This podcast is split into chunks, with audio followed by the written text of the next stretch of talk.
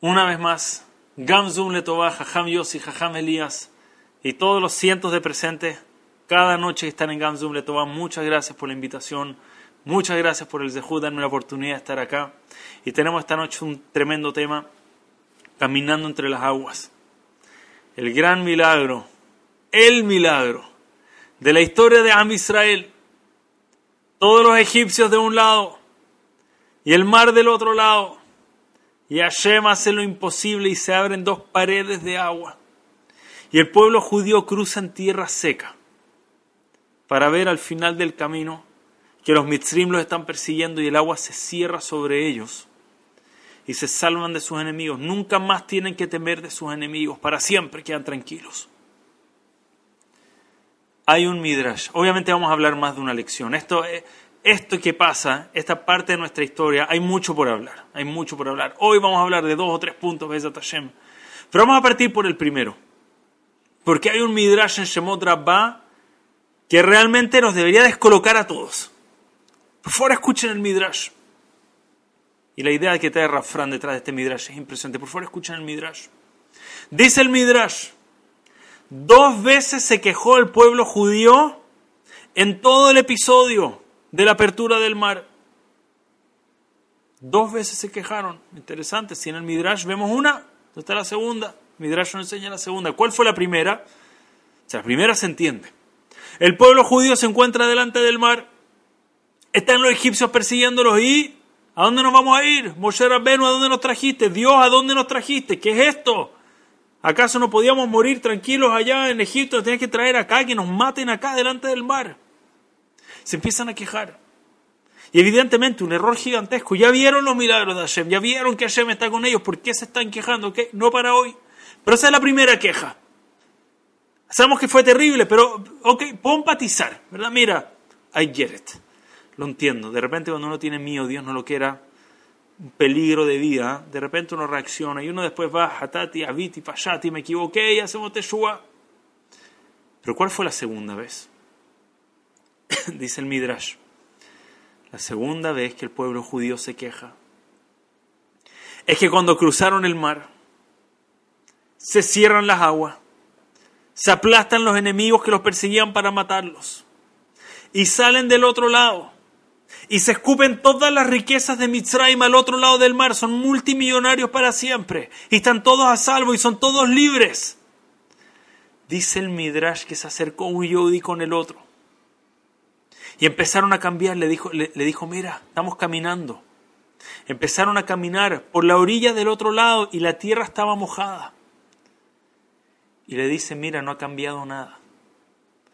En Mitzrayim caminábamos arriba del lodo, acá estamos caminando igualito, arriba del lodo. ¿Qué cambió? Todo es igual. Mira cómo nos tienen acá caminando en lodo, igual que allá. ¿Pueden querer el Midrash o no? ¿Es insólito o no es insólito? ¿What? A ver, a ver, el primero, ok. Primero, mira. Faltó una, había que trabajar, mira, Kaman, Hashem ya lo vi, pero está bien, tenían miedo. Llegar al otro lado. Hashem te salvó de tu enemigo. Hashem te sacó de la esclavitud, abrió el mar para ti, te llevó hasta el otro lado con toda tu necesidad, escupió todos los tesoros de Mitzrayim.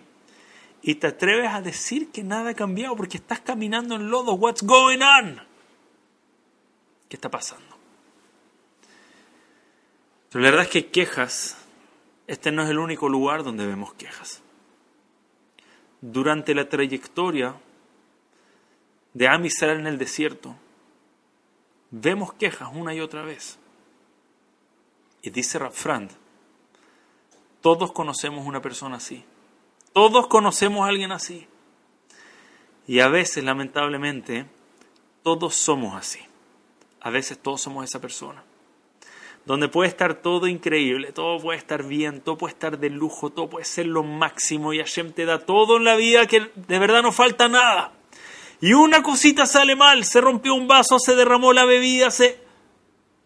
Todo está mal. Quejas. El ser humano es capaz de quejarse en los mejores momentos de su vida si la persona no entrena su ojo. Si la persona no entrena a ver las cosas buenas, puedes estar cruzando el mar. Por favor, escuchen la locura lo que dice el Midrash. Puedes estar cruzando el mar en tierra seca, con todos los milagros. No voy a entrar ahora todos los milagros que dice el Midrash que pasaban allá adentro, un Midrash tras otro. Y puedes estar encontrando la razón de que quejarte, decir, nada ha cambiado. ¿Qué voy a agradecer si está todo mal igual? Siempre podemos encontrar de qué quejarnos. Y esto lo vemos no solamente en la apertura del mar en Parashat Beshalach, sino que en el resto Parashat Beshalach hay un pattern, hay un patrón acá. El pueblo judío llega a Mará. Y dice la Torah, no pudieron beber las aguas. ¿Por qué no pudieron beber? Kimarim Hem dice, las aguas estaban amargas. Pero dice Ramenaje Mendel de Kotz, que dice que hay que tener mucho cuidado cómo leer esto. Kimarim Hem se puede entender de otra forma. No es que las aguas estaban amargas. Kimarim Hem dice, ellos estaban amargos. Tú le podías poner de tomar lo que sea, jugo naranja recién exprimido, jugo de lo que te da la gana, pero si estás amargo vas a ver amargo igual. La amargura de la persona no se va a ir por tomar algo dulce si es que la persona está amarga. Dice, tomaron agua. ¿Sabe por qué estaba amarga? Dice Ramenaje Mendel de Kotz, porque ellos estaban amargos. Entonces lo que iban a tomar iba a ser amargo traer un ejemplo más solamente para poder profundizar un poco más en este tema. También en Parashat Beshalach,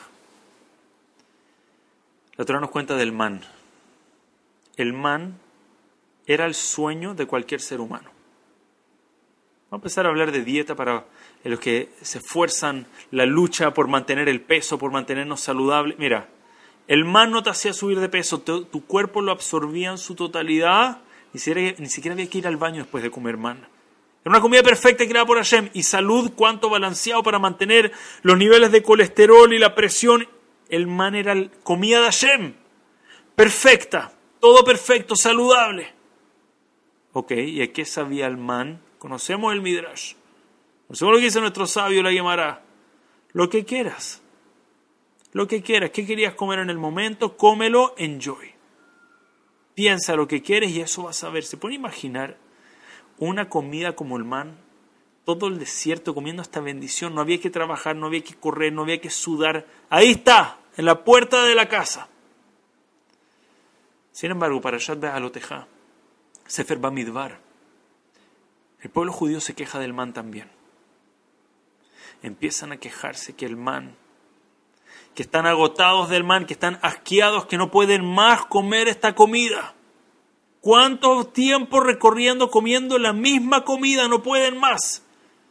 Por favor, danos algo más, decían, danos algo, no podemos más, estamos hasta acá con el man, no podemos más. Increíblemente después de la queja, inmediatamente después de la queja, dice la Torah, Behamane Kizera Gadhu, dice. El man era como una semilla del cilantro. Empieza a describir el man, el color del man.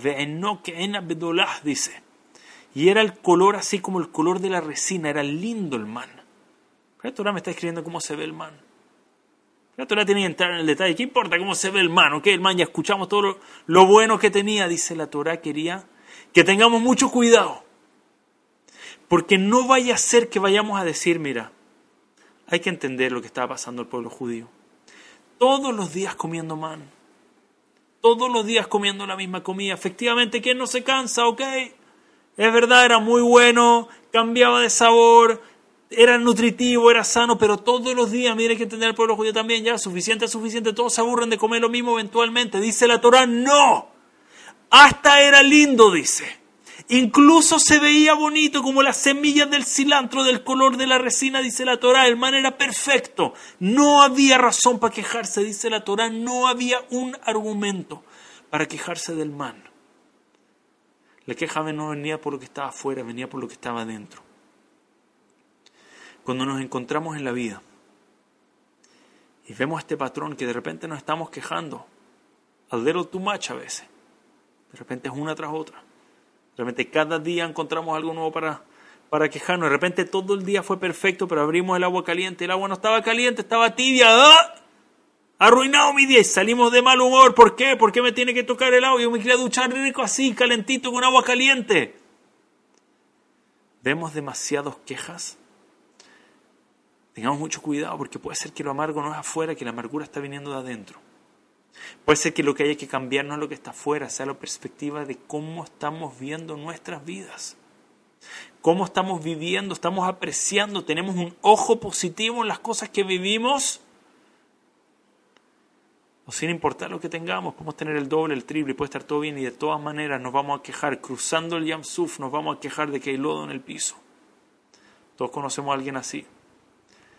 Dios no lo quiera, nunca vayamos a ser así a mostrar esta actitud y a veces ni nos damos cuenta con nuestra gente más cercana y querida.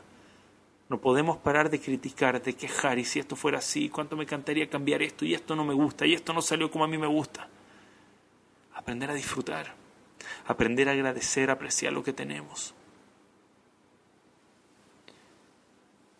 Estimados, les quiero compartir algo con Torah Shlomo Fargi que me impactó. Por favor, escuchen lo que les voy a compartir.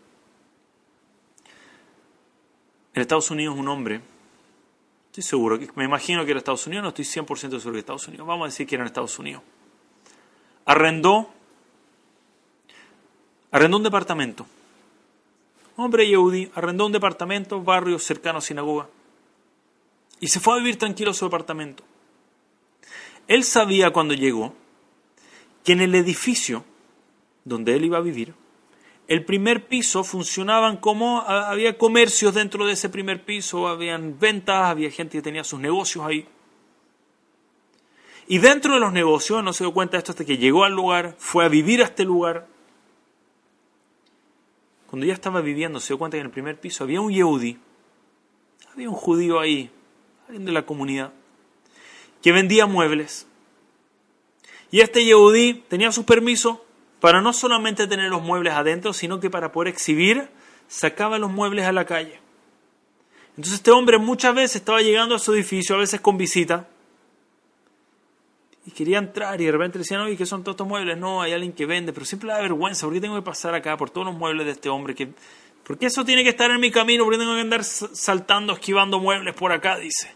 No me, de verdad no me agrada. Y cada vez que entra, y un momento donde ya no aguantó más, dijo, yo iba a decir algo, se acercó con él y dijo, mira, todos estos muebles, sácalos de acá. Dice, mételo en tu tienda, arréglate en tu tienda. Le dice, no puedo. Es parte de la estrategia de venta, la razón por la que nos va bien porque nuestros muebles están afuera, exhibidos, la gente los ve, se entusiasma y entra. Dice, mira, voy a tratar de acomodarlo lo mejor posible, pero a tratar de dejarte el pasillo por lo menos, pero de verdad no puedo dejar de sacarlo. Le dice, no, no, no solamente quiero el pasillo, quiero sentir que vivo en un lugar normal. Le dice, sácame por favor de acá esos muebles, no los quiero ver más. Y él dice, lamentablemente no hay nada que pueda hacer, lo siento mucho. Y al día siguiente vuelve a pasar y de nuevo le da una rabia cuando ve esos muebles. Yo, sé, tal vez no tocó exacto el, caso, pero todos sabemos cuando vemos a alguien, le pedimos que cambie algo y lo vemos ahí todos los días, esa rabia queda por dentro. Esas ganas de ganarle, ¿sí o no? Demostrar, yo soy más fuerte, yo te voy a ganar. Y un día se le acerca, le dice, it, ya, me aburrí. Yo a ver cómo hablo con la municipalidad, yo a ver cómo hablo con alguien, yo me voy a asegurar, conseguir una cita me asegura de que te cierren este local. Y ahí vamos a ver si van a haber muebles en el camino o no.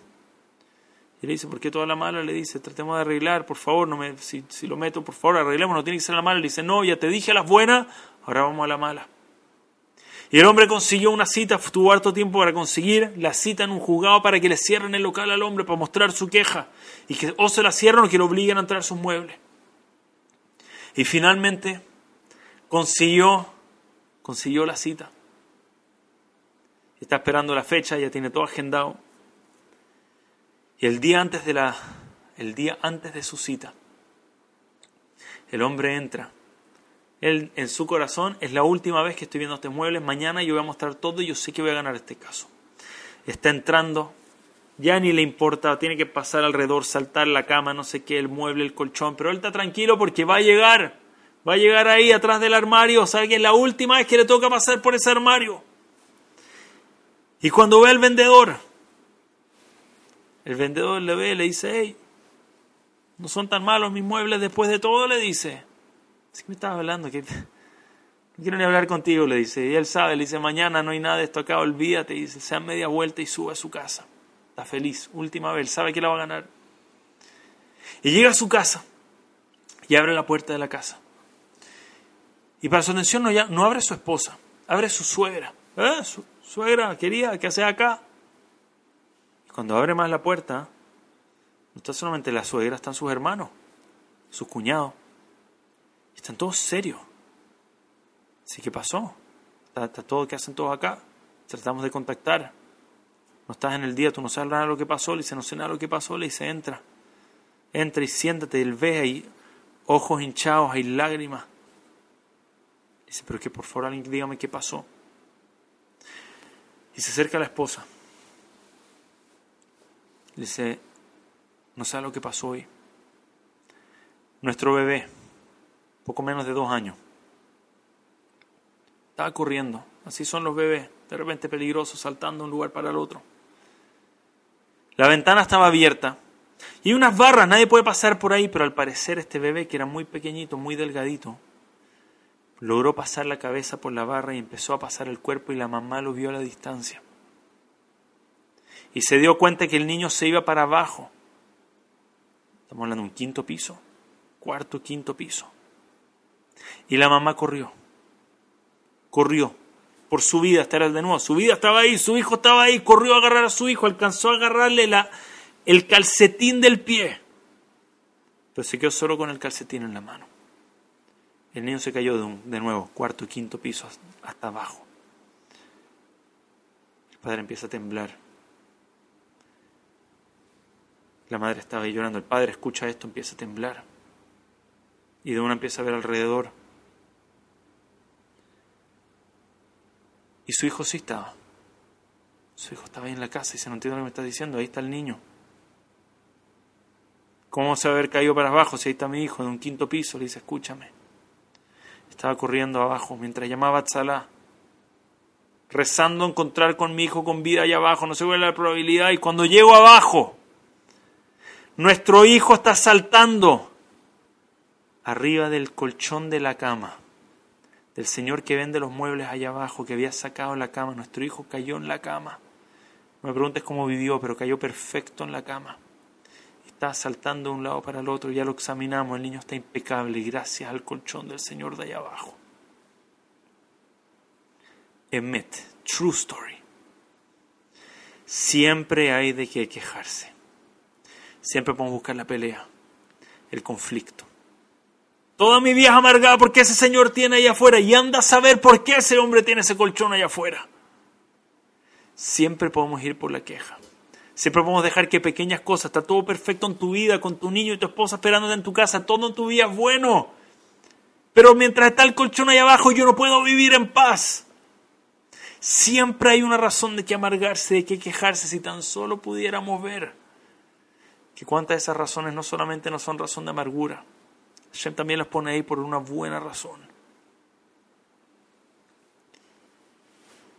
En Parashat Kitabó, la Torah nos habla de los bikurim, las primicias. La primera cosecha que llegaba para un yehudí, después de todo su esfuerzo de arar, sembrar, cosechar, llegaba el gran momento, sus primeros frutos salían. Los tenía que llevar al Beit HaMikdash.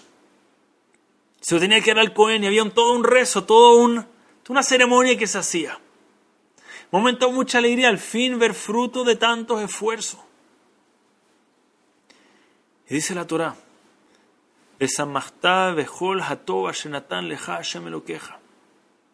te alegrarás con toda la bondad que te dio Hashem tu Dios en ese momento. Pregunta Ramón de Gifter. ¿Por qué la Torah me está pidiendo alegrarme en un momento tan evidente? Como que diga, hay una mitzvah de alegrarse el día del matrimonio de tu hijo, ¿no? O sea, de nuevo, no, me tienes que ordenar que me alegre. Obviamente estoy alegre en el momento del matrimonio de mi hijo, ¿verdad? No necesito, porque la Torah me está diciendo, hey, el día de los bikurim, que lleve las primicias, que finalmente cosechaste algo, alégrate. ¿Por qué? ¿Por qué me tengo que alegrar? Y dice Ramor de Gifter, porque hay una posibilidad. Que tú tomes tu canasto y estás feliz, estás llevando tus bikurim y de repente ves el canasto el de al lado y digas, wow, esas frutas salieron más lindas que las mías. O veas tu canasto una vez que lo armaste y digas, hey, yo pensé que me iba a ir mejor este año, no me fue tan bien como yo pensaba. Y se puede ser que a pesar de que tengas todo delante tuyo, seas capaz de ver cuánto más podrías tener en vez de apreciar lo que tienes. Se la Torah dice y te lo obliga, Besamastá, Bejolatoba, Shenatán, Leja, Hashem me lo queja, te vas a alegrar, vas a apreciar lo que Hashem te entregó.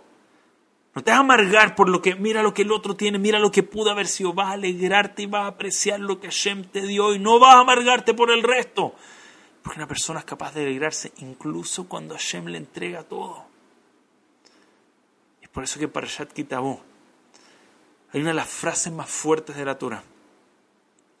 Y normalmente cuando hablamos, cuando contamos esta frase, no nos enfocamos en el final de la frase.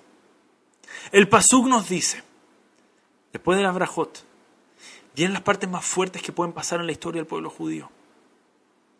Y la Torah empieza a traer de nuevo versículos muy fuertes. Dice, todos estos versículos, ¿por qué vienen?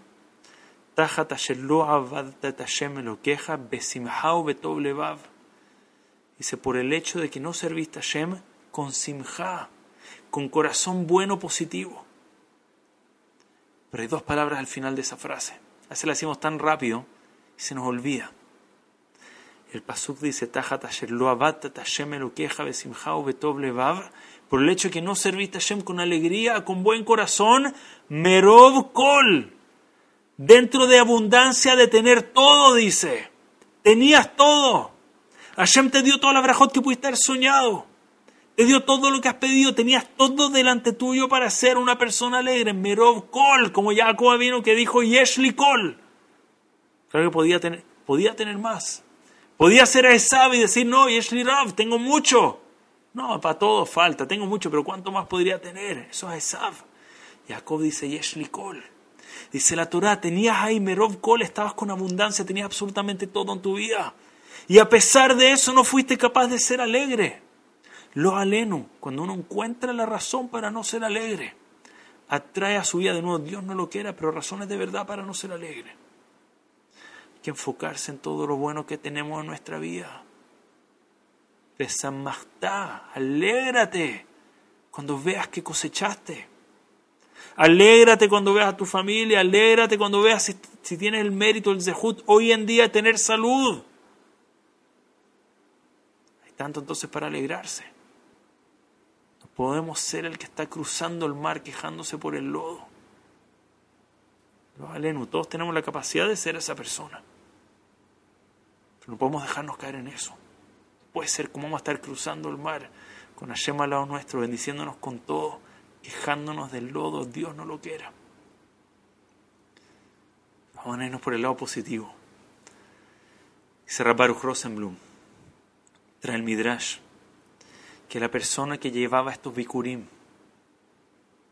y le agradecía a Hashem, le daba el Cohen y se lo daba con alegría, realmente estaba alegre y agradecía y entregaba su canasto. Dice el Midrash, esta persona podía mirar hacia el cielo y pedirle a Hashem lo que quiera y Hashem se lo iba a conceder. Dice, ¿por qué? Porque alguien que era capaz de alegrarse por un dátil, de alegrarse por algo tan sencillo, cuando Hashem ve, te alegraste con eso de verdad. Te voy a dar más razón para alegrarte, pídeme lo que quieras. Eres el tipo de persona que se alegra con lo que sea, por favor, pídeme. Te quiero mostrar lo que es alegría de verdad. Miren qué lindo el ejemplo que les quiero traer. En el Sefer Kiatai Madi hay una historia traída por el Admur, el Admur de Nadvorna. Dice el Admur de Nadvorna, dice lo siguiente, Sefer Kiatai Madi. Había un Yehudi, cuenta el Admur, que recibió un diagnóstico del doctor, lo aleno, nunca sepamos. El doctor lo vio y le dijo, lamentablemente, no hay nada que pueda hacer para cambiar lo que tienes. Tienes un reloj de arena arriba tuyo de dos años. Dos años de vida es lo que tienes. I'm so sorry, pero así es. Y va el Yehudi el Yehudi no reacciona. Le da tanta lástima. Le dice, hey, estás conmigo, escuchaste la noticia que te dé, lo siento mucho, estás golpeado. El Yehudi dice, no, tranquilo, yo entendí, entendí lo que me dijiste, gracias. ¿Cómo entender que me dijiste gracias? No te veo afectado, no te veo con la reacción que yo conozco. ¿Qué pasa?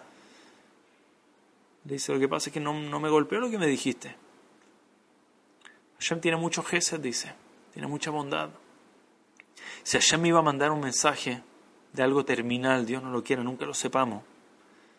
Me pudo haber dicho que me queda hoy unos minutos o una hora, unos días incluso. Dos años más de vida ya me está dando.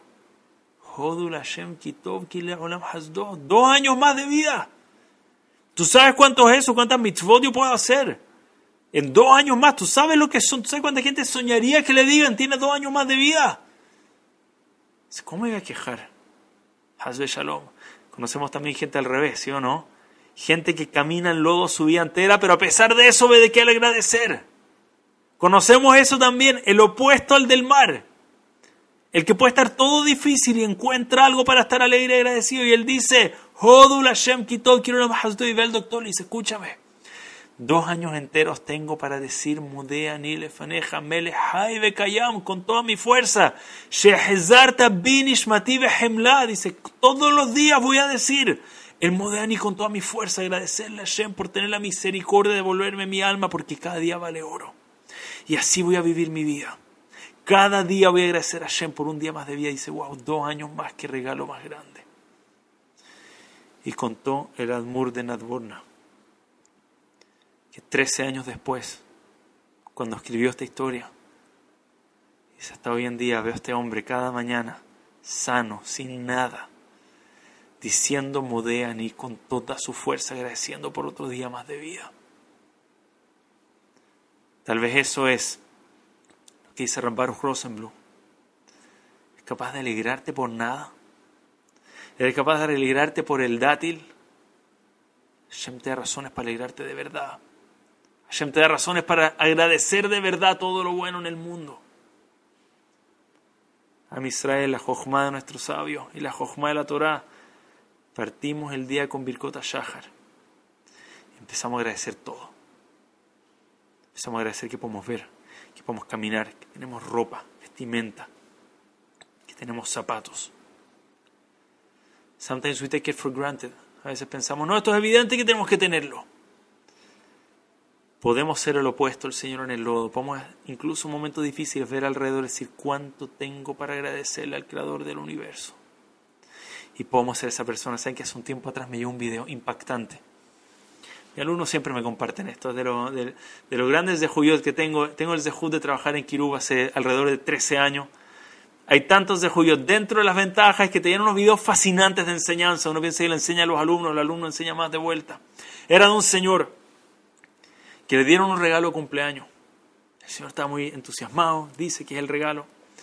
Llegaron una caja, aprovecho de saludar que está mi hija y mi esposa en pantalla, que es Zehut, tenerlos acá, no puedo, perdón, sé muchos por saludar, con el reshut de mis padres, mis suegros, Jajam Sarfat, hay tantos acá, Jajam Sarfat y muchos queridos, eh, tía Goldi, mira, hay, hay, tantos y familiares y queridos y cercanos eh, pero bueno, un saludo especial, mi esposa, mi hija, mis hijos, tengo el Zehut, tío él y todos los presentes. Un Zehut, saludarlos a todos, de verdad que a los cientos de personas que están acá siempre. Pero en especial, mi esposa, mi hijo tienen el Zehut de cada palabra Torah, así que tengo, tengo que parar un segundo a saludarlo. Esta familia se acercó con este señor, un señor, tiene alrededor de unos, creo que, alrededor de sus 60 años, estimo. Le dieron una cajita. El señor se alegró, y gracias, mi cumpleaños, ¿qué me trajeron? y abrió y habían unos, unos anteojos, unos lentes de sol bien lindos, bien fashion. Dice, wow, muchas gracias, qué lindo, me, me, gusta, no sé por qué me dieron eso, pero gracias. Dice, no, pero póntelo, queremos ver cómo se te ven. Ok, el Señor se pone sus lentes y empieza a llorar. Yo entiendo lo que está pasando. Se empieza a llorar. Y abajo aparece un mensaje, me emociona pensarlo solamente, abajo aparece un mensaje. Este señor sufría una condición en sus ojos. No sabía lo que eran los colores. Veía todo en blanco y negro. Todo lo veía en blanco y negro. Era la primera vez en la vida que podía ver el mundo en colores. Nunca lo había pensado. Ver el mundo en colores. Este señor está llorando por, por esos lentes. Y yo tengo eso todos los días de mi vida y nunca he parado a pensar el zehut de poder ver el mundo en colores. Por favor, hoy es de noche en todos los países donde están escuchando esta clase, pero por favor mañana abra su ventana y vean el mundo en colores. Y un agradecimiento a Shem. Ver el mundo en colores. Como mi hija está, puede testificar, el día que fuimos al mariposario, un sueño de lugar.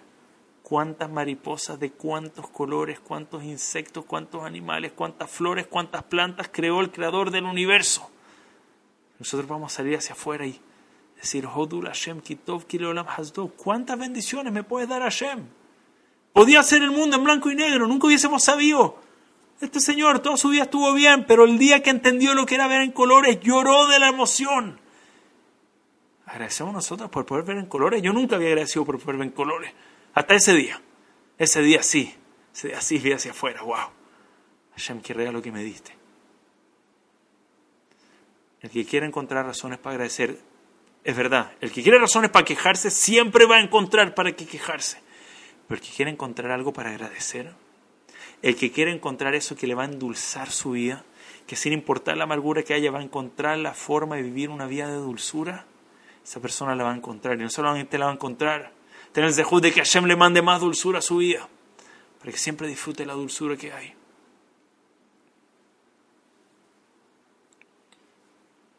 Entonces me gustaría pasar a un segundo tema. Kriyat Hayam, la apertura del mar, de nuevo, hay tanto. Hay tanto por profundizar, hay tanto por aprender.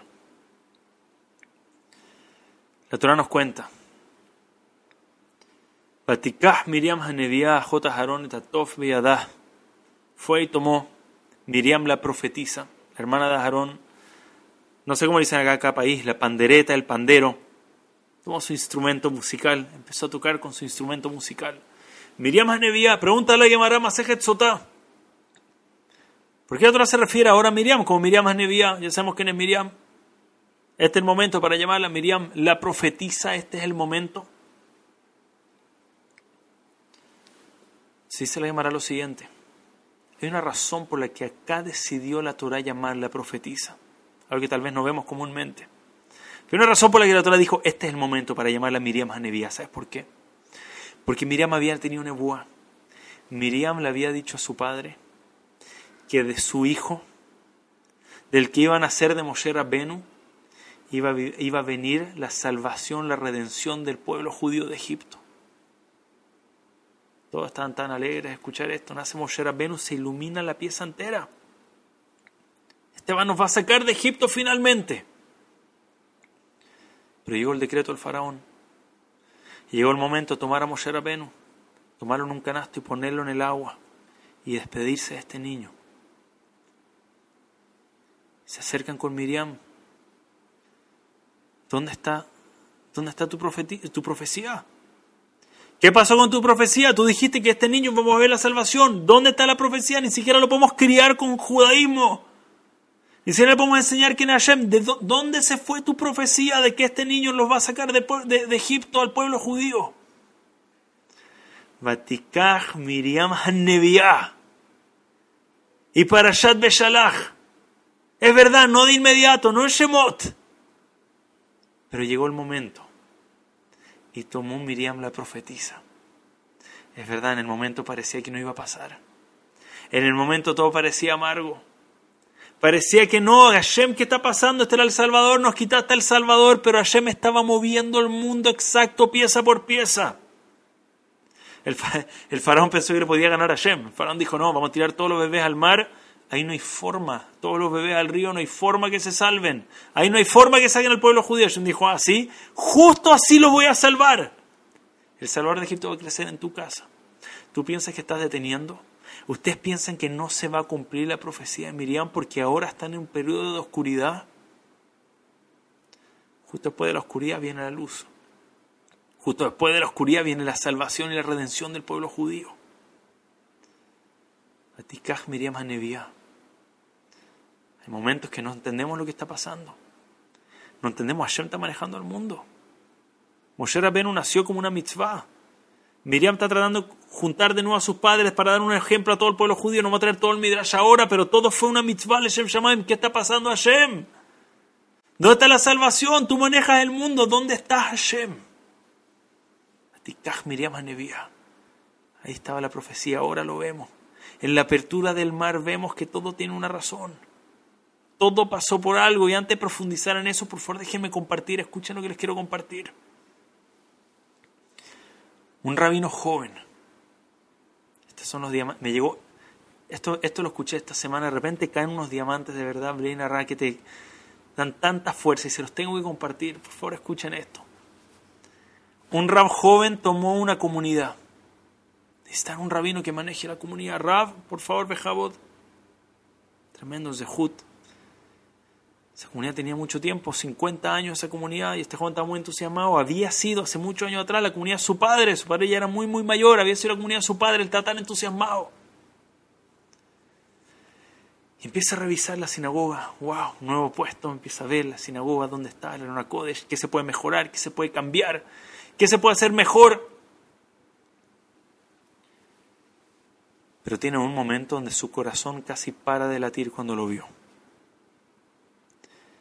Cuando este Rav, este joven, Talmid Jajam, se acerca a la mikve, empieza a ver cómo estaba construida la mikve. Y ve que las tuberías todavía están puestas las originales, las tuberías se notaban bien, bien antiguas, más de 50 años. Vio cómo se había llenado esta mikve, las tuberías de la mikve, que se usa para mantener la pureza dentro de la familia, dentro de Am Israel. Dice, mira, yo no soy un experto de mikvaot, esta no es mi fuerte, pero me suena que yo estudié que esas tuberías no son válidas para hacer una mikve. Porque el agua de una mikve nunca pudo haber parado en un recipiente antes de haber caído en la mikve. Por lo tanto, los tubos, las tuberías no pueden tener un lugar donde retienen agua. Si en algún momento retuvieron agua, son considerados un kli, un keli, un recipiente y la mikve nos queda caer. La primera porción de agua, el primer rellenito que se hace, tiene que ser de agua que cayó directa de lluvia al lugar o que se logró que caiga sin que esté en un recipiente. Y el Veras Cañerías dice, yo no soy experto, pero estoy casi seguro que estas no son cayer. Y si no son cayer, dice, no quiero ni pensarlo. Llevamos 50 años utilizando esta mikve. Está muy asustado. Se llama un Rav, experto. Llama al experto en mikvaot. Rav, te tengo una duda, estoy muy asustado, acabo de ver esto. Le dice, mira, primero tranquilízate, le dice. Estas cosas es muy de nuevo, el que el amigo no esté cayendo es muy difícil.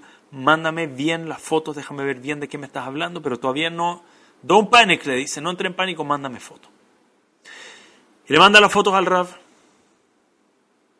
Y el Rav lo llama de vuelta, su voz temblando. Dice, todavía no quiero dar un psac, le dice, no quiero hacer cortar así la alajá, dar un decir que esta es la alajá definida. Pero no se ve bien esto, le dice. Realmente pareciera que esa mikve no es y no ha sido una mikve kasher. Por favor, mándame más fotos desde acá, desde acá, desde acá. Quiero estar seguro. No te puedo decir hasta estar seguro, mándame más fotos. Después que le mandó más fotos, lo llama el Rab llorando. Dice, quiero que sepas que esto es una tragedia en Am Israel, dice. 50 años, familias que no, de nuevo, no, no supieron. Beshogeg fue accidental, ellos pensaron que estaban cumpliendo pureza familiar, dice, pero 50 años estas familias no cumplieron. 50 años todo lo que se hizo en esta migbe no funcionó, dice una tragedia gigante para Am Israel. Esto y más tragedias, no voy a entrar en todos los detalles de todo lo que implica tener una de 50 años, no caer, no quiero ni entrar porque se ponen los pelos de punta. El Raf está llorando y el rabino joven empieza a llorar. Dice, no puede ser, no puede ser, no puede ser. ¿Cómo puede ser 50 años? ¿Cómo, cómo le digo a la gente? El primero que no sabe cómo contarle esto es a su padre. ¿Cómo le va a decir a su padre que la migbe que él construyó hace 50 años todo lo que se hizo ahí no fue válido. Fue donde su padre. Y primero ve cómo se lo va a contar. y dice, papi, cuéntame un poco la comunidad. Dice, tal vez hago que nos enteremos juntos el proceso, tal vez le diga que voy a ver cómo se lo digo. Le dice, papá, cuéntame un poco la historia de la comunidad, hace cuántos años llegaste. Dice, mira, esta época, ¿quién donó la sinagoga? este fue el tzadik que donó. Y empieza a conversar con su papá. Y papá, cuéntame, y, la mikve, dice, tiene unos 50 años, ¿verdad? Esa mikve la, la hiciste tú. Y el el rab, este era un rabino, lo había tomado la comunidad joven y no era un gran conocedor, no era uno de los grandes rabbanim, así gran conocedores de la Torah. Y él le dice, mira, la mikve, no quiero hablar de la mikve, dice. Te cuento todo el resto de la historia de la sinagoga, la mikve no quiero hablarte de la historia de la mikve, le dice el padre a este rabino joven, no quiero hablar. Dice, pero papá, ¿por qué no? Cuéntame, quiero saber. Estoy, soy el rabino ahora, estoy tomando el, mando, por favor, cuéntame, quiero saber. Le dice, ¿verdad no quiero? Le dice, bueno, por favor, cuéntame, cuéntame igual. Y papá le dice, mira, yo lo pasé muy mal con ese amigo y me trajo mucho sufrimiento. Uf, lo que ni, siquiera se entera la, noticia, el balde de agua fría que le está por llegar. Le dice, ¿por qué, papá? Le dice, yo quería construir una mikve.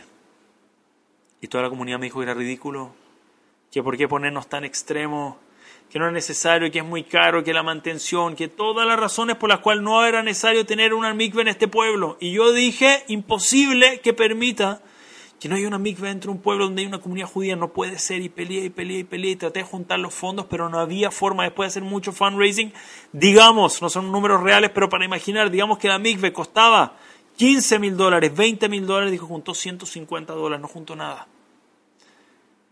No le quedó otra alternativa más que tomar su pequeño departamento miniatura e hipotecarlo. ¿Se imaginan los tzaddik, Shem Shamaim? Y de nuevo todavía no sabe el val de agua fría que le viene. Tuve que hipotecar mi casa, dice, tú no recuerdas, eras niño, pero apenas teníamos para comer, pero usé el dinero y la hipoteca y yo doné la mikve, la construí. No sé lo que sufrimos, no teníamos para comer ese tiempo. Todo para, de nuevo, el Shem Shamaim, para que haya una mikve para mantener la pureza familiar de Am Israel. Cuando finalmente tuvimos la mikve lista. En un pueblo lluvioso, un pueblo donde llueve el 60% de los días del año. Estoy en Panamá, estilo Panamá, llueve constantemente. No llueve, dice. No llovió. No llovió tres días, cinco días una semana, dos semanas, tres semanas, Hashem, ¿qué está pasando? La gente me empezó a molestar, se empezó a burlar de mí. Mira, rabino, tú y tu Dios, todo tan extremo le dice, todo que dijiste, mira, y tu Dios no te manda agua. Y no llovía, y no llovía un mes, dos meses, tres meses, dice, nunca la había, había pasado. Nueve meses sin lluvia y no hay mikve funcionando. Hashem, ¿qué me está haciendo? La historia había pasado, llueve casi siempre. Y alguien se le acercó y le dijo, escucha, deja de sufrir. Hay otra forma de llenar la mikve, le dice. Si tomas hielo, congelado, nieve, hay formas de trasladar bloques de, que están así en ríos, lagos, de trasladar sin poner un recipiente, bloques de hielo, bloques de nieve. Hay forma de trasladarlo para llenar la mikve y ahí no necesitas que llueva, dice, haz eso. Llenas el primer montón de la mikve así y el resto lo puedes llenar con agua normal. Dice, wow, no sabía. Muchas gracias por la solución consiguieron los bloques, llenaron la migbe con hielo, nieve, se derritió. Y dice, y lo peor dice, con todo lo que sufrí nueve meses sin lluvia, dice, el día siguiente empezó a llover, se llenó la hasta arriba. La gente se burló de mí. La gente decía, mira tu Dios, no llovió nueve meses y ahora que hiciste todo el trámite, ahora te llueve. El hijo escucha esta historia, se levanta, empieza a llorar y abraza a su papá. Papi, me devolviste el alma al cuerpo, le dice. Tú no usaste los ductos para llenar en la primera porción de la migbe. Dice, no, no llovía. Le dice, papi, los ductos no estaban cayer, le dice. Pensaste que Hashem no te estaba ayudando. Pensaste que Hashem no estaba contigo. Hashem nos dejó. Hizo un milagro. Milagro que no llovió nueve meses. Para que esa migbe, dice, 50 años atrás, llamó al Rab de vuelta, le contó cómo la llenaron. El Rab dio el psac. Mikve Kasher, los 50 años. Miriam Hanevia. Miriam Hanevia, incluso cuando las cosas se veían oscuras, incluso cuando Moshe Rabbenu se va de Egipto exiliado a Midian. Miriam Hanevia tenía su pandereta lista para celebrar. Ella sabía, sabía clarito, ahora se ve oscuro.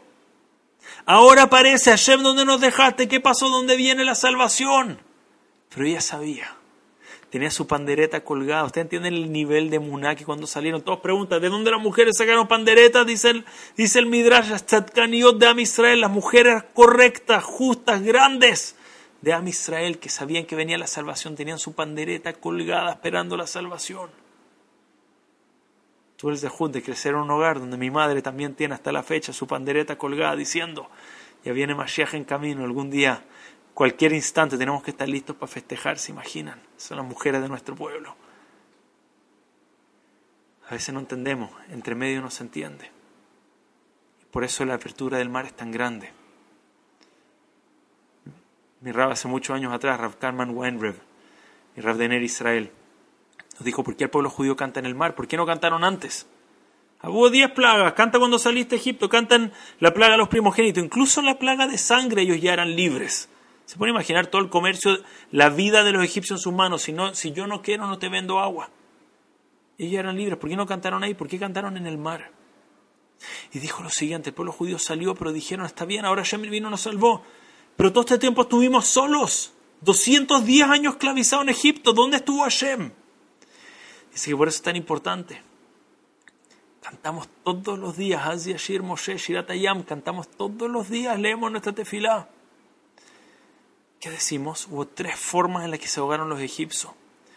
Yaredubim Tzolot Kemoaven. Se hundieron en la profundidad como piedras. Teshalah Ojelemo Kakash. Los consumió como paja. Wow, interesante, como piedras, como paja. ¿Cuál es la diferencia? Parece que está como poética la Torah, pero no existe esa Torah. Seguro hay algo más. Oferet Bemaim Adirim. Se hundieron como plomo bajo el agua. Dijo Rav Kalman. Los Yehudim pudieron ver ahí que cada mitzri, el que los trató mal, pero no los trató tan mal, dice, caía al, mar a la profundidad como, como plomo, dice, moría de una, caía, ahogaba de una. El que hacía sufrir y disfrutaba el sufrimiento de los Yehudim se caía como piedra y se caía, daba un par de vueltas primero, pero después caía más. Y el que era cruel de verdad, el que aprovechó y le sacó el jugo y le hizo sufrir a cada Yehudí cada vez que pudo, dice, se caía como paja.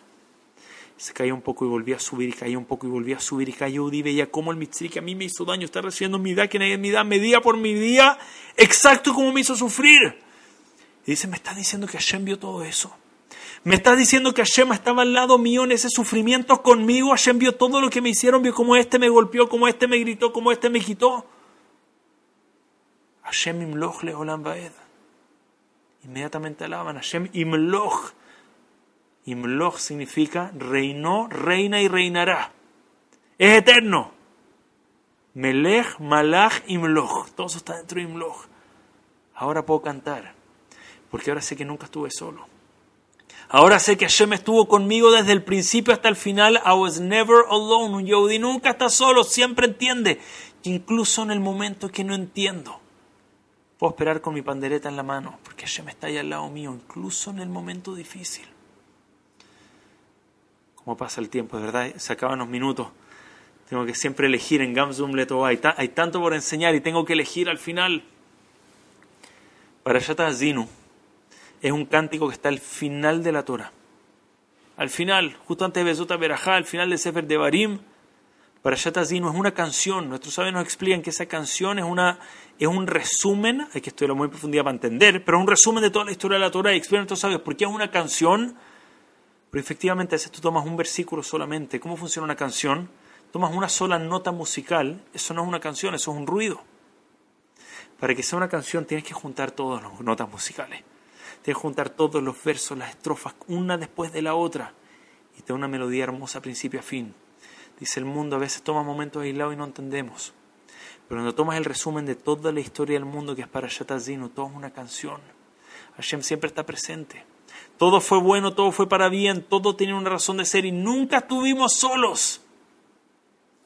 Por eso cuando Hashem termina de crear el mundo, cuando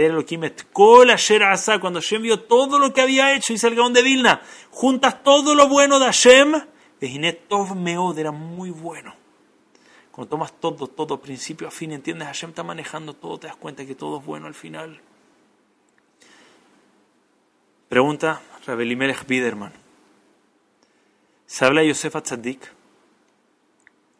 Yosef Atzadik era una persona muy alegre ¿Cómo sabemos que Yosef Atzadik era alguien alegre? De nuevo, lo vendieron a Egipto. Lo esclavizaron en Egipto, lo tiraron como si fuera un criminal. ¿Cómo sabemos que igual estaba alegre? Veí Hashem et Yosef. Porque Hashem estaba con Yosef. Sabemos que para que Hashem, una persona pueda tener conexión con Hashem, Ruach HaKodesh, inspiración divina, Nebuah, tiene que estar alegre. Dice, ¿cómo Yosef? Pregunta a Rabbi hermano. ¿Cómo hacía Yosef para estar alegre? Todo le estaba yendo mal en su vida. ¿Cómo hacía para estar alegre? Podía estar en su casa, la vida Jacob vino, ahora está en la cárcel en Egipto. ¿Cómo estaba alegre en esos momentos? La respuesta la trae el Ktav Sofer. Dice el Ktav Sofer que en el mismo versículo dice, Bahía Hashem et Yosef, Ish Dice, Yosef era una persona exitosa. La única persona, solo by the way, es la única persona en toda la Torah que se le llama un Ish Una de las cosas que todos queremos en este mundo, creo que estamos de acuerdo, todos queremos ser exitosos, queremos decir que vivimos una vida de éxito. La única persona a la que se le alude éxito en la Torah era Yosef. Yosef era un Ish una persona exitosa. ¿Cómo? ¿Cómo Yosef era un Ish porque Yosef decidió ser un Ishmatzliach, dice el Kitab Sofer, algo tan profundo. Cada vez que Yosef cambiaba de situación, wow, ahora mira, estaba bien en la casa de Potifar y ahora me acusan de algo que no hice y no estoy ahora estoy en la cárcel. Allá me puso en la cárcel porque acá es donde yo tengo que lograr mi tafkid, pero yo sé que estoy viviendo una historia de éxito. Yo sé que al final de este track yo voy a poder contar que vivo una historia de éxito porque sé con alegría que Hashem siempre me pone en el lugar correcto, por lo tanto siempre estoy alegre, por lo tanto siempre soy exitoso en todo lo que tengo, la persona que entiende que Hashem está a su lado y que todo pasa para bien y que todo es manejado por Hashem. Esa persona siempre va a ser matzliach, siempre va a ser alegre y siempre va a tener éxito porque entiende que Hashem está manejando absolutamente todo en este mundo. Estimados, sé que se acaban los minutos. Y tenemos al Rav Nakash que nos va a deleitar con unas palabras tan profundas. Quiero traer una idea más, Jajam si cree que alcanzamos una idea más. Alcanzamos, ok, pocos minutitos, una idea más. Adelante, Jajam, tiene ocho minutos todavía. Ocho minutos, uff. Podemos respirar, Hazaku Baruch. Con permiso de Rabbi Jacob Nakash, que de verdad perlas que vamos a escuchar. Mis padres lo que lo quieren y admiran, cada palabra Torah no sabe, el mundo entero lo quiere Ocho minutos y cerramos, máximo ocho. Pregunta Rohan Shmolevitz. ¿Cómo puede ser que el pueblo judío cruzó el mar?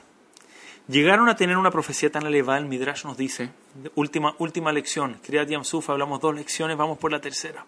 Hablamos la primera, perdón, solo vamos a hacer un, recap rapidito, hablamos la primera lección, que no debemos quejarnos, lo primero que aprendemos el Yamsuf, que siempre alguien puede encontrar de qué quejarse, no debemos quejarse. Número dos, el Yamsuf nos enseñó que Hashem siempre está con nosotros. Incluso en los momentos que no entendemos, son por una razón Hashem siempre está al lado de cada uno de nosotros. Lección número 3. Dice Rabhaim Shmolevitz, ¿cómo puede ser? ¿Cómo puede ser que el pueblo judío que cruza el mar es el mismo pueblo judío que comete el pecado del becerro de oro? Entonces make sense, no puede ser. No tiene sentido. ¿Cómo puede ser? Ahora, es verdad, el Midrash nos aclara un poco no dice el Midrash, fueron los Erebrav, fueron los egipcios, un grupo egipcio había salido, se había unido al pueblo judío. Pero ellos también cruzaron el mar. Ellos también tuvieron profecía en ese lugar, dicen nuestros sabios, que la persona, dice, un sirviente de, de Am Israel en ese momento tuvo una profecía más elevada que los grandes profetas de Am Israel. ¿Cómo terminaron en el becerro de oro? Y dice Rav Shmuelevitz, miren lo poderoso pero tan importante, consejo práctico para la vida. Dice, ¿cómo puede ser? Si la nebuá, la profecía que tuvieron fue tan elevada, fue más grande que los grandes profetas, ¿por qué el Midrash se refiere a ellos como sirvientes? Dice. Incluso un sirviente tuvo una profecía más grande que los profetas. Dice, no los debió haber llamado sirvientes, debió haber dicho, los profetas del momento tuvieron una profecía más grande. ¿Por qué los llama sirvientes y no grandes profetas? Y dice, porque lo único que fue, fue un momento de inspiración, fue una experiencia de profecía. Pero no lograron internalizarlo. Los Erebrav que vivieron ahí toda su vida habían vivido idolatría. No lograron internalizar ese momento en el momento en el que se vieron en apuro, se fueron a lo que sí tenían dentro incorporado esa esencia, que era idolatría, e hicieron el pecado del becerro de oro. Serafhan Shmulevich, ¿por qué no lograron incorporar a sí mismo ese momento tan poderoso, tan elevado? Dicen, porque inspiración sola nunca se transforma parte de nosotros si no le ponemos esfuerzo de verdad. Si no viene esfuerzo, cuando vemos ese momento de inspiración, vemos algo, escuchamos un shiur de la Shonara, lo impresionante que es. Si solo dejamos la inspiración ahí, no pasa nada. Tenemos que hacer un esfuerzo adicional. Tenemos que ver cómo tomo el siguiente paso para que realmente sea parte de mí, sea parte de mi esencia. si no queda en el aire, sin esfuerzo. Les puedo contar una de las mejores inversiones que he hecho en mi vida. De las mejores inversiones, miren esta inversión cómo me funcionó. Y yo no soy un gran grande en inversiones, pero escuchen esta. Tenía 20 años. Estaba en Nueva York, época universitaria. Estamos caminando en la calle con un grupo de amigos jóvenes, inocentes.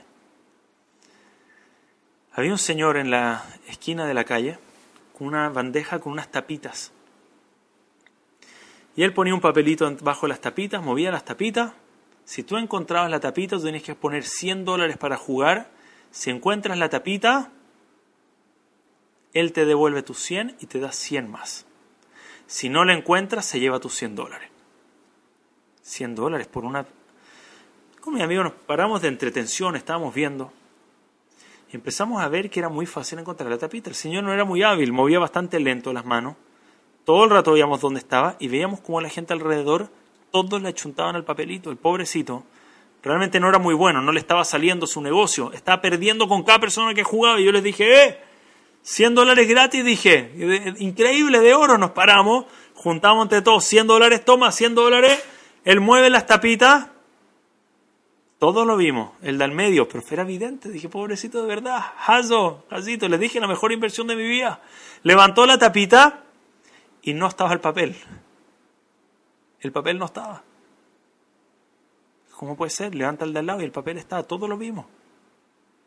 Retira los 100 dólares, nos quedamos todos con la boca abierta y se fue del lugar. Y nadie entiende. Todos lo de verdad, todos lo vimos. Nadie entiende. ¿Qué pasó recién? Por eso nuestros sabios dicen que no hay que apostar, ¿sí o no? Uno siempre piensa que va a ganar.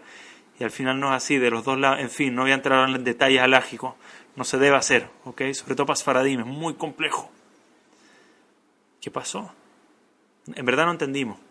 Hasta el día siguiente un amigo me manda un artículo, hace tantos años atrás, pero lo tengo fresh, así fresco en la memoria. Me manda un artículo. Por favor, miren de lo que nos salvamos. Famosa estafa de las tapitas de bebida, dice. El señor se para en la esquina. Tiene ocho cómplices alrededor, todos pierden. Todos ganan. Cada uno juega, le da 100 dólares, son todos cómplices. Dice, cuando tú levantas la tapita, cuando te toca a ti, el único, éramos los, pensar que éramos los únicos que no era, por eso jugamos y se fueron, de una, desaparecieron. Dice, cuando tú juegas, el tipo tiene un truco y saca el papelito, dice, y, y si por alguna razón llegas a chuntarle, te salvaste y levantaste el que sí tiene el papelito, dice, a estos tres tipos escondidos, cuando tú llegas a la esquina, te agarran, te asaltan, te quitan todo lo que tienes, dice, nos salvamos. Yo les dije por algo, la mejor inversión de mi vida. Porque fue una lección, dice, 100 dólares nos costó la lección. De que en esta vida lo que viene sin esfuerzo, algo que it looks too easy, es tan sencillo, mira, yo hago esto y lo tengo. No hay nada detrás de eso. Parece fácil, mira una campaña acá y listo, me hago un tzadik de una, aprendí toda la Torah. No existe queremos realmente trabajarnos, queremos crecer, queremos incorporar estas lecciones, queremos incorporar el Yamsuf a nuestra esencia. Queremos mejorar, ser mejores parejas con nuestras parejas, queremos ser mejores esposos, esposas con nuestras parejas, mejores padres, mejores madres, mejores hijos, mejores Yehudim. No viene solo por un momento de inspiración, viene cuando tomamos la inspiración e invertimos esfuerzo de verdad. Si no son tapitas solamente, tenemos que invertir esfuerzo que tengamos el zehut. De primero, aprender a no quejarnos, aprender a apreciar, incluso cuando estamos en un momento que parece amargura, aprender a apreciar lo que tenemos. Que tengamos el zehut de siempre tener el mérito de saber que Hashem está al lado de nosotros, no matter what, nunca estamos solos. Y que tengamos el zehut de cada momento, esos regalos de inspiración que Hashem nos da, que podamos incorporarlos de verdad con un poco de esfuerzo, como dice Rafael Shmulevich en zehut de eso. Pronto veamos la próxima redención, pronto veamos la Yeshua final la salvación final tengamos Mashiach entre nosotros. Muchas gracias, Jajam Elías. Muchas gracias, Jajam Yossi. Y eh, Rabiakov, que es de Hud, Rav Nakash, tenemos de escuchar sus palabras. Estoy tan entusiasmado, vamos a estar acá. Incluso si este usuario se va, yo escucho, me voy a la sala de al lado, lo escucho con la familia que ya está aprendido. Vamos a estar atentos, pero yo sé lo que el mundo lo admira, me incluyo. Mis padres no saben cómo hablan de usted que es de Jud tenerlo acá con nosotros. Todos los que están acá no saben la hora que se viene por delante de Hashem. Muchas gracias por este tremendo Zehut Gamzum Letova de las grandes cosas que pasaron para Israel en estos tiempos. Muchísimas gracias a todos.